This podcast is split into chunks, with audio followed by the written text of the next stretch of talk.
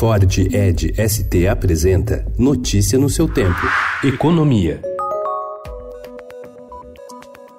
O mega leilão de campos de petróleo no pré-sal terminou em clima de frustração ontem no Rio de Janeiro. Até a véspera, o governo dava como certa a presença das gigantes estrangeiras. Mas, contrariando as expectativas, quem apareceu foi a brasileira Petrobras. Teria sido a única, não fosse a tímida participação de duas companhias chinesas na condição de sócias da estatal, com fatias de 5% cada. A Petrobras levou os campos de Búzios, em consórcio, e de Itaipu sozinha. Sem competição e sem ágil, a licitação chegou ao fim com índice de sucesso sucesso de 50%. Duas das quatro áreas foram vendidas, o que abriu margem para mudanças no modelo das disputas futuras. A aquisição do campo de Búzios proporciona um futuro para a Petrobras como companhia de petróleo.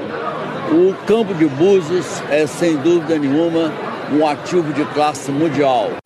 O resultado do leilão de petróleo da área da chamada seção onerosa do pré-sal, muito abaixo do esperado, acabou atrapalhando a estratégia da equipe econômica para ter mais folga para fechar as contas do ano que vem. Fontes da área econômica admitiram que a gestão política fiscal ficará mais difícil e dependerá mais de receitas. Constitui o maior evento fiscal que teremos em 2019.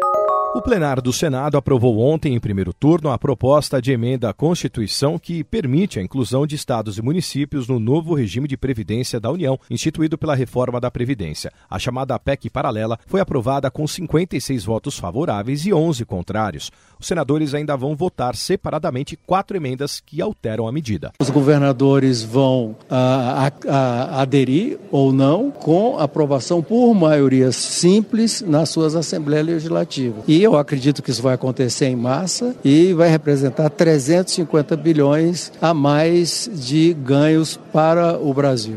Mesmo após o fim da recessão econômica, o Brasil registrou em 2018 o recorde de 13 milhões e meio de pessoas vivendo na miséria, contingente maior do que toda a população da Bolívia. Os dados são da pesquisa Síntese de Indicadores Sociais, divulgada ontem pelo IBGE. O contingente de brasileiros miseráveis supera a população de países como Portugal, Bélgica e Grécia. Notícia no seu tempo. É um oferecimento de Ford Edge ST, o SUV que coloca performance performance na sua rotina até na hora de você se informar.